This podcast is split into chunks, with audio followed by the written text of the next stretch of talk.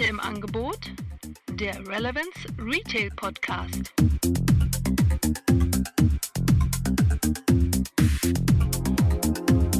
Ja, Zukunft des Einkaufens, Podcast Relevant Retail. Ich sitze jetzt hier zusammen mit Nils Böhlke, Sekretär in der Landesfachbereichsleitung Verdi für Handel in Nordrhein-Westfalen. Hallo Herr Böhlke, grüß Sie. Ja, hallo. Ja, ähm, wir haben heute ein großes Thema und zwar unser Lieblingsthema im Handel momentan, Sonntagsöffnung. Ähm, meine Frage jetzt direkt an den Verdi-Menschen, warum sollen Läden sonntags geschlossen sein?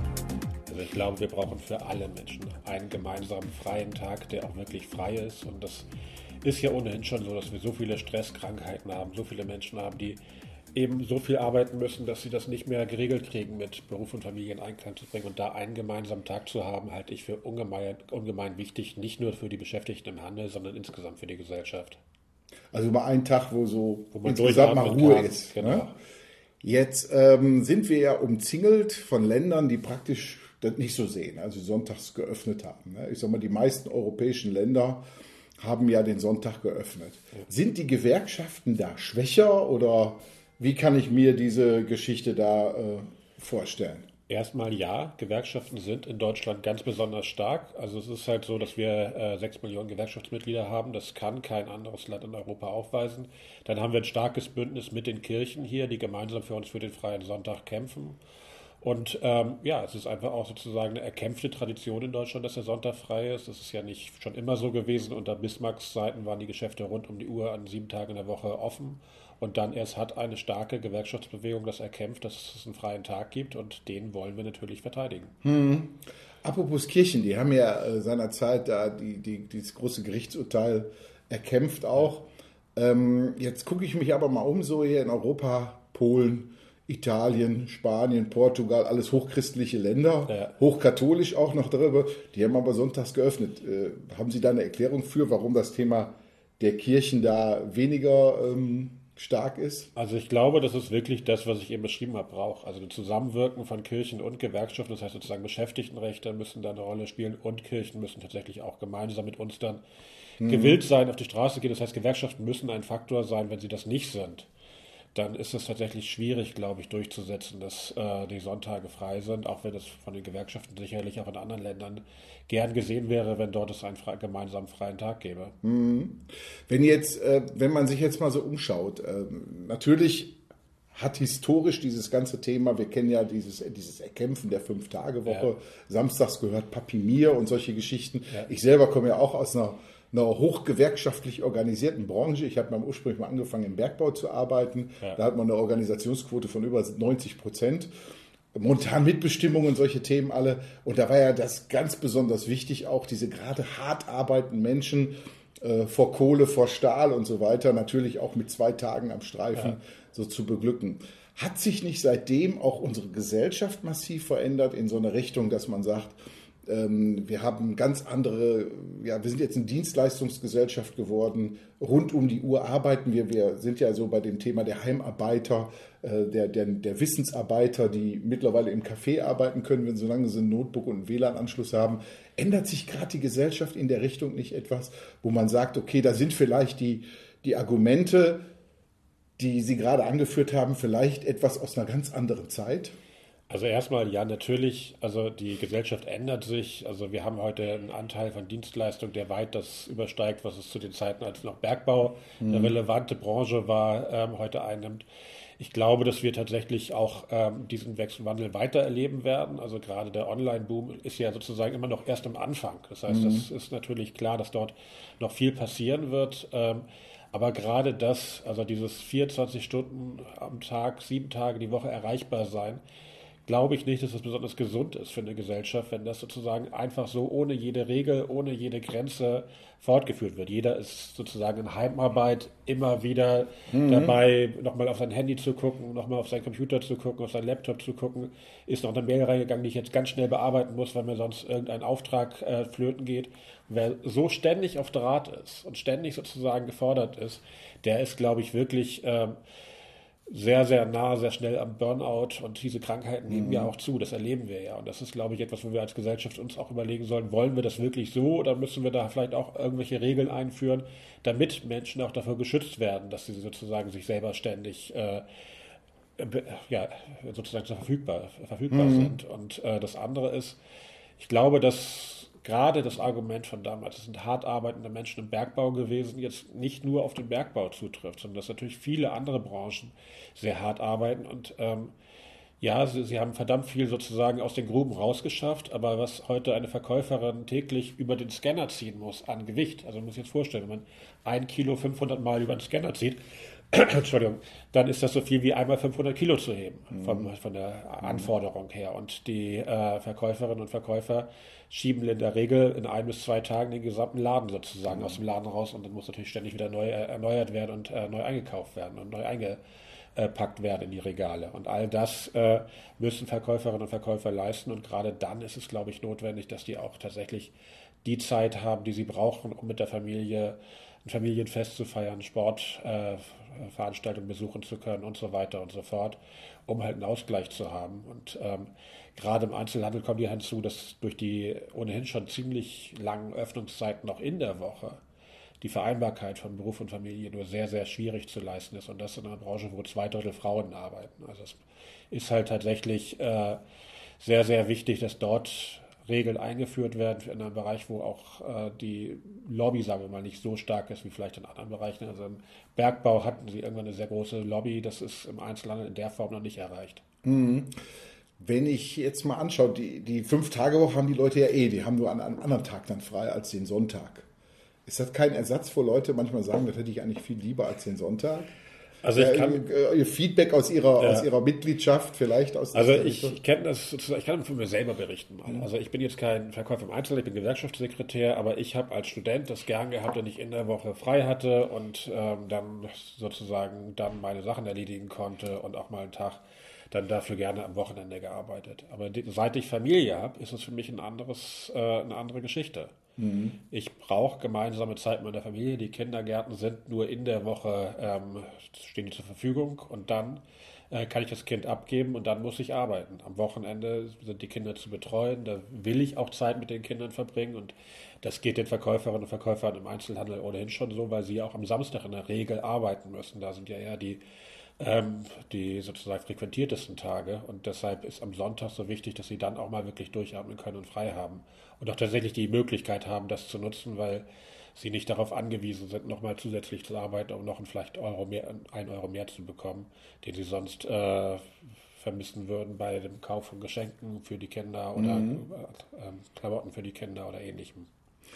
Gäbe es eigentlich so eine, ein Szenario, was Sie sich vorstellen könnten, dass man sagt, okay, Verdi steigt auf die Sonntagsöffnung ein unter den und den und den Bedingungen, vielleicht monetäre Anreize, die man vielleicht als, als Handelsunternehmen noch schaffen müsste für die Mitglieder. Gäbe es da irgendwo eine Sache, wo Sie sagen, da könnten wir uns öffnen, wenn wir darüber diskutieren könnten? Also wir müssen ja sozusagen unterscheiden. Also grundsätzlich wollen wir, dass der Sonntag äh, geschlossen bleibt. Gut.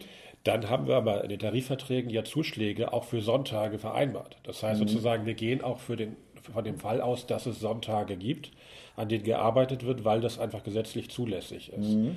Und ähm, es gibt ja auch Sonntage, die sozusagen völlig korrekt nach den gesetzlichen Bestimmungen laufen.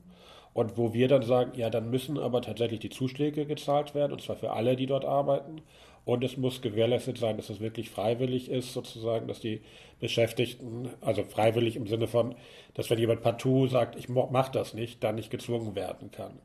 Freiwillig ist das sowieso immer nicht so, nicht so richtig, weil die Beschäftigten natürlich, wie ich eben schon sagte, jeden Euro zweimal umdrehen müssen und dann gucken müssen, wenn sie die Zuschläge vielleicht brauchen, dass sie die dann auch für sich in Anspruch nehmen. Aber also wir haben da Regelungen eingeführt, aber das entbindet uns nicht von der Pflicht für unsere Beschäftigten, ihren Sonntag freizuhalten, so weit wie das irgendwie möglich ist und dafür zu kämpfen, dass da möglichst viel mhm. frei bleibt.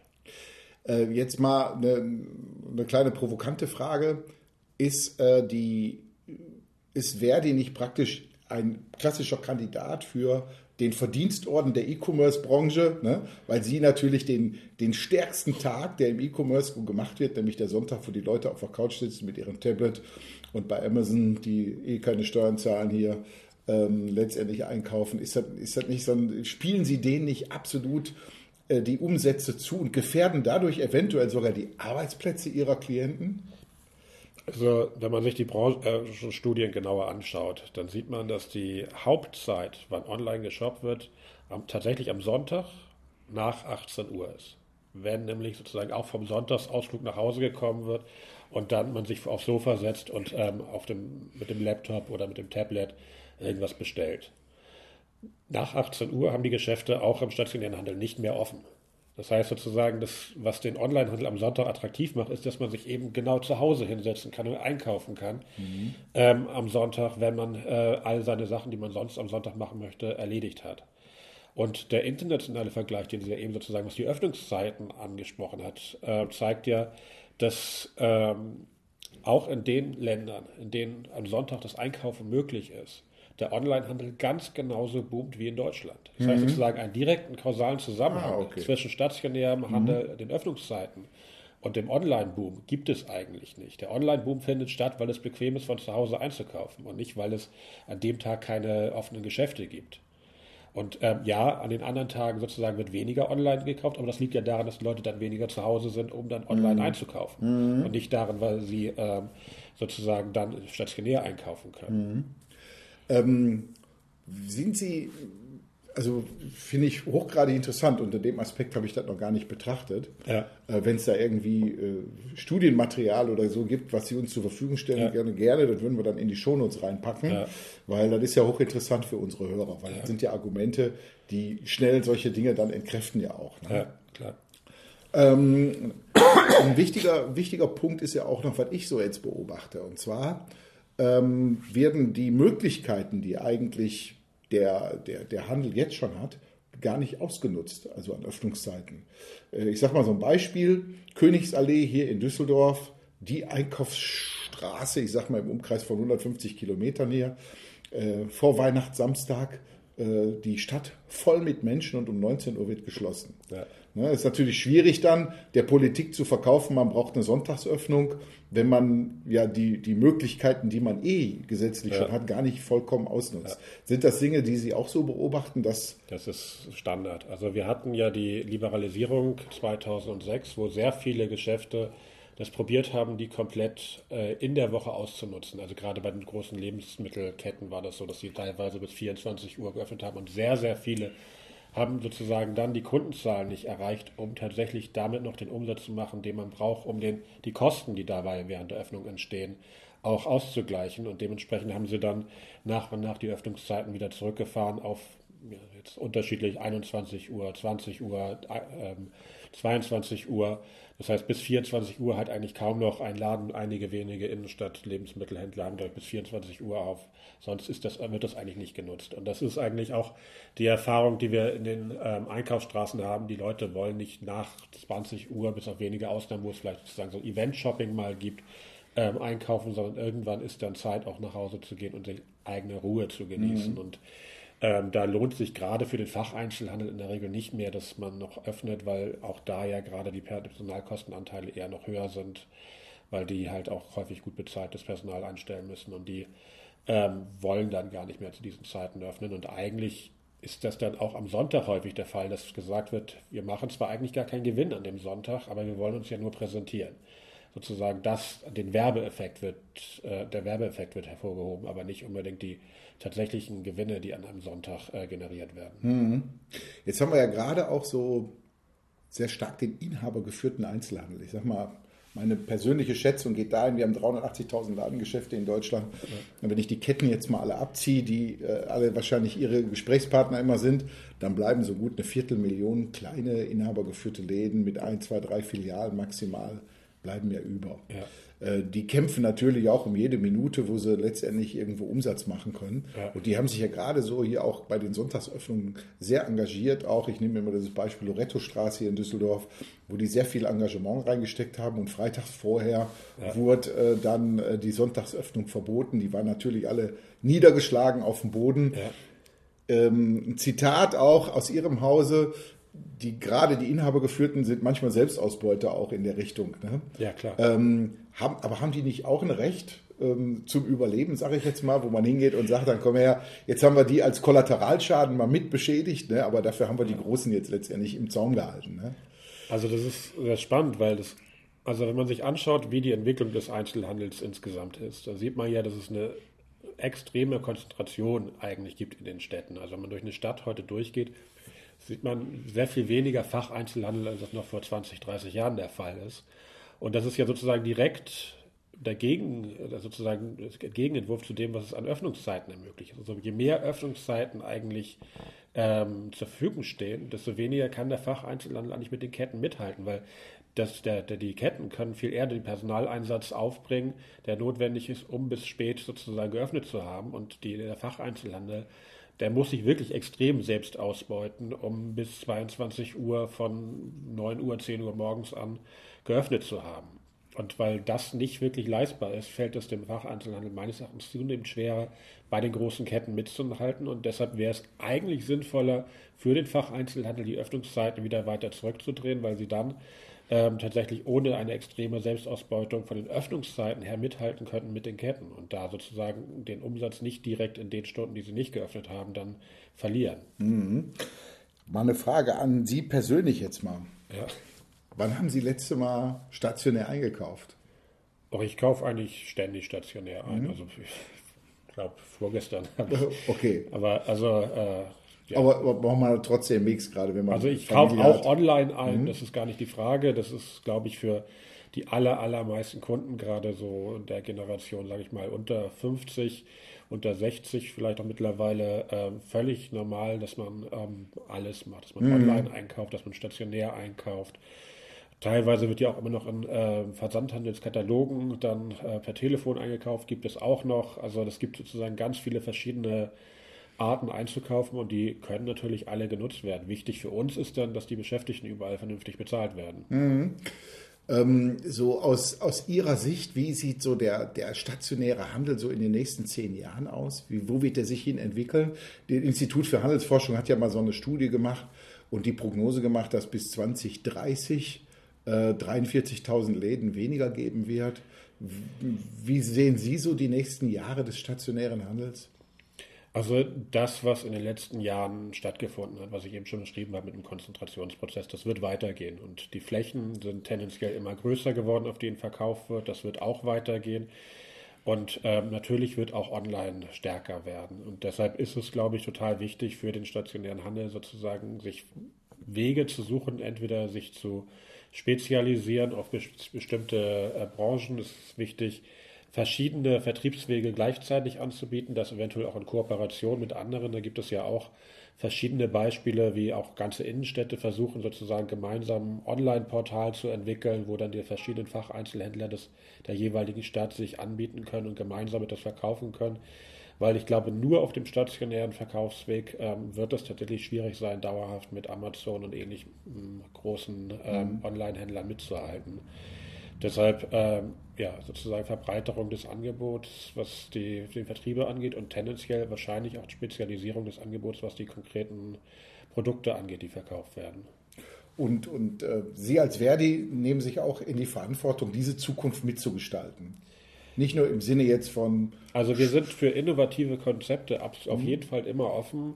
Klar ist natürlich, dass so ein Wettbewerb sehr schnell auf dem Rücken der Beschäftigten ausgetragen mhm. wird. Das erleben wir vielfach, dass Unternehmen sozusagen sich aus dem Tarifvertrag verabschieden und erst mit sehr hartem Kampf wieder zurückgebracht werden können in die Tarifbindung, weil sie sagen, wir werden durch die Online-Konkurrenz und vor allen Dingen auch durch die Konkurrenz durch, ähm, durch äh, Geschäfte, die nicht tarifgebunden sind, so unter Druck gesetzt, dass wir das nicht mehr zahlen können. Und in dieser Kreislauf, in dieser Spirale nach unten gehen die Löhne immer weiter nach unten und das oder entfernen sich immer weiter vom Tarifvertrag. Und das äh, müssen wir auf jeden Fall aufhalten, weil die Beschäftigten im Einzelhandel, wie gesagt, eine unheimlich harte Arbeit machen und tatsächlich auch ähm, dazu beitragen, ja, dass überhaupt diese Umsätze gemacht werden, die für einige Leute ja einen unglaublichen Reichtum bedeuten. Wenn man sich die zehn reichsten Deutschen anguckt, da sind fünf Händler dabei. Also von mhm. daher ähm, entsteht da auch ein unglaublicher Reichtum und der sollte dann auch den Beschäftigten zugutekommen. Mhm.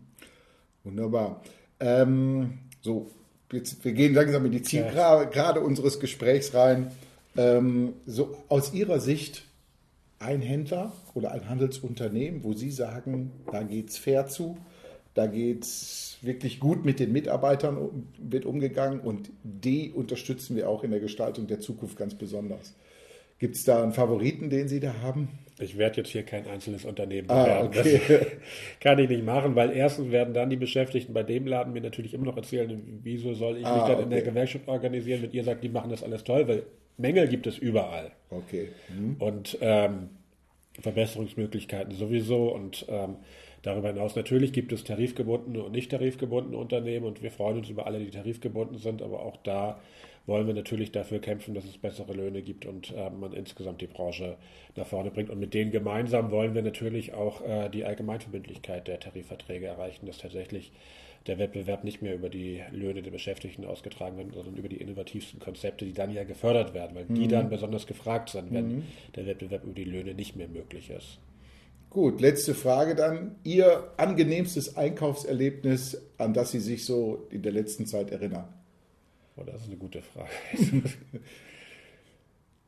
Nein, ich finde ja auch immer spannend, wenn es irgendwelche neuen Konzepte gibt und wenn zum Beispiel im Moment äh, in ähm, großen Kaufhäusern versucht wird, sozusagen direkt im Laden auch online äh, zu machen, sozusagen, dass man in der Kabine schon sehen kann oder auf irgendwelche Tasten drücken kann und gucken kann, welches gibt es denn an alternativen ähm, Hemden, an alternativen Hosen zu der, die ich gerade mit in den Laden einnehme. Das sind so Konzepte, die ich jetzt in letzter Zeit äh, wahrgenommen habe, die ich echt spannend finde, wo ich immer sage, das macht das Einkaufen eher noch spannender und da erlebt man was und ähm, da geht man dann auch gerne einkaufen.